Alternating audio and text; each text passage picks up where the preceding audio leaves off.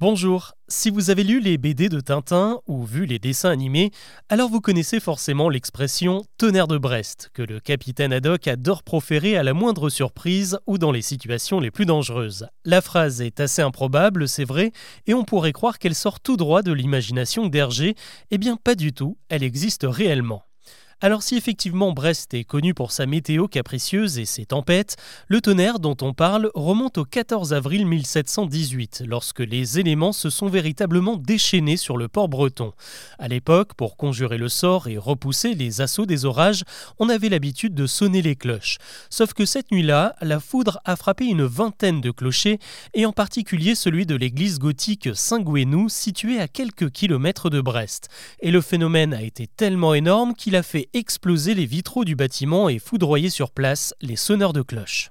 Ce fait divers a fait le tour du royaume à l'époque et il a même été consigné par l'Académie des sciences dans une étude sur les paratonnerres. C'est comme ça qu'est née l'expression tonnerre de Brest, employée en particulier chez les marins qui affrontent des tempêtes en mer. Ce qui est assez curieux, c'est que le monde de la navigation nous a légué plein d'expressions comme ça. Je vous ai récemment parlé de péter un câble qui renvoie aux câbles qui permettent d'amarrer les bateaux à quai, mais on peut citer également le branle-bas de combat qui fait référence aux hamacs suspendus dans lesquels dorment les marins qu'on appelle des branles et qu'il fallait vite ranger pour se préparer au combat lors d'une attaque. Une autre expression du cru, c'est tomber en panne, qui avant de concerner les voitures ou les machines était utilisé sur les bateaux.